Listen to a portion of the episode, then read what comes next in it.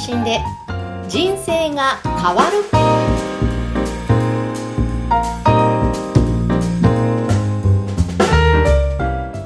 今回は通販サイトつくづくに出店しているルーマニアワイン専門店サンモットさんの提供でお届けしています。こんにちは、声ラボの岡田です。こんにちは山口智子です今回もよろしくお願いしますよろしくお願いします。え10月に入ってまあもうすっかりね秋らしくなってきましたけどはい岡。田さんは秋の楽しみって何かありますか？そうですね。秋。あの、私の実家がはい岡山なんですね。はい。で、よく秋になると送ってくる果物があるんですけど、あの、なんだぶどうですか？ぶどうはもう終わってるぶどう夏に送ってくるんですけど、そうですねはい。秋になると梨を送ってくるんですよね。あで、それがですね、普通の梨じゃなくて、赤ちゃんの頭ぐらいあるーええこう、い、1、1. 点何キロか2キロぐらいあるのかなアタゴ梨っていうすごいでっかい梨があるので、あたごなしはい。それを、そう、もう、顔ぐらいありそうな 梨があって、それを送ってきて、子供たちも楽しんで、それを喜んで食べてます。それがちょっと楽しみですね。いいですね。見たこともうそろそろ来るかなないですね。はいいや、ちょ。気になりますね。はい、ぜひ。日本全国いろんなね、果物食べ物ありますよね面白いですね。はい。えーさてさて、それでは、はい今回のテーマは岡田さん何でしょうか？はい。今回はですね、えー活用が進むポッドキャストについて、えーお話ししようかなと思っております。はい。で、ポッドキャスト、まあ、最近ですね、いろんな企業さんが活用し始めてるなっていうのがあって、ええ実は、えっ、と、弊社の方にもいろいろお問い合わせいただいて、企業さんからちょっと音声メディア使いたいなっていうふうなことをおっしゃってくること多いんですね。はい、うんはい。山口さんもあれですよね。ポッドキャストやられてますよね。そうですね、やっております。二つ担当させていただいていまして、はい一つは自分の好きな日本酒の番組。日本酒の番組ですね。はいあ。の、それやってて、なんか、ポッドキャストこんなところが良かったなとかっていうのって何かありますかね？いや、いっぱいありますね。うんうんうん。まずやっぱりその番組を持たせていただいていることで、はい。あの私はあの、日本全国各地のあの日本酒の酒蔵さんうん。を取材させていただいているんですが、その番組にぜひ出ていただきたいということで、うん。こう今までご縁が全くなかった方ともこうつながることができて、こうはいいろんなお話を伺って、またそのそこからさらに広がってというような、その番組を通していろんな広がりが出たということと、はい。それを聞いてくださった方が、日本酒あんま飲まなかったんですけど、飲むようになって美味しいですねっていう。えーそうなんですねそう。なんですよ。そういう方がちょっと最近ちょこちょこいらっしゃって、そのまた反響が嬉しいっていうのがありますね。そうですよね。あのーチャンネルをそうやって持っておくと、いろんな方とのつながりもできたりとか、そういった交流できたりとかって、人脈も広がる感じがあって、いいですよね。いいですね。あの、うんポッドキャストをやっている人同士のまた人脈も広がりつつあって、そこも楽しいです。そうですよね。だから、やっぱりそんな感じで人脈を広げたりとか、あと自分のことを知ってもらったりとかっていう、そういった感じでも、いろいろポッドキャストって活用できるのかなっていうのはありますね。そうですね。活用できますよそうでねす。よねうん。あとは、企業さんで言うと、本当に新しいメメディアとして、まあ、今、YouTube とかの動画も流行ってますけど、それじゃない音声だけで伝えるっていうところも、えーブランディングとして、もコンテンツを持って、そこで発信するっていうのも、いろんな、えー認知度を高める上では、すごく役に立つツールなのかなというふうにありますね。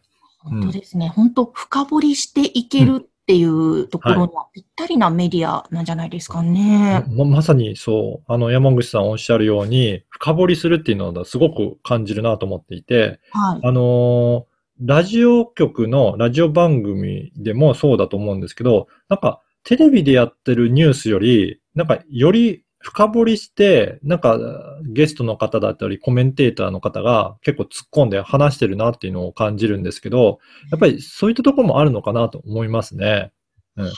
かにそうですね。なんだろう。やっぱり音声だけだから、よりちょっと話しやすくなるっていううん部分もあるんですかね。そうですね。あとは、まあ、あの、ポッドキャスト特にそうなんですけど、特に時間制限もそんなないので、まあ、あの、しっかりと深掘りして聞けますし、回数も自分の好きな回数だけ発信できたりとか、なんかそういったところもあって、より深掘りして、えー伝えることも可能かなという気がしますね。ですね。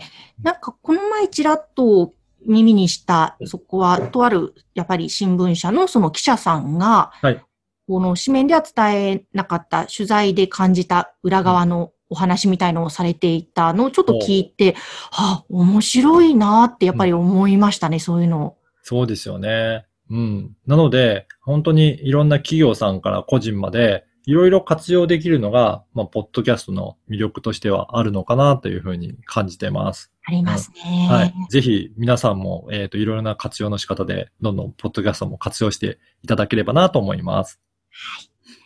え今回は活用が進むポッドキャストについてお伝えしました。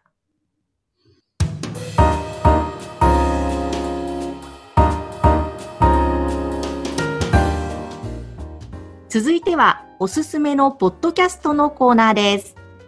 今回ご紹介する番組は何でしょうか？はい。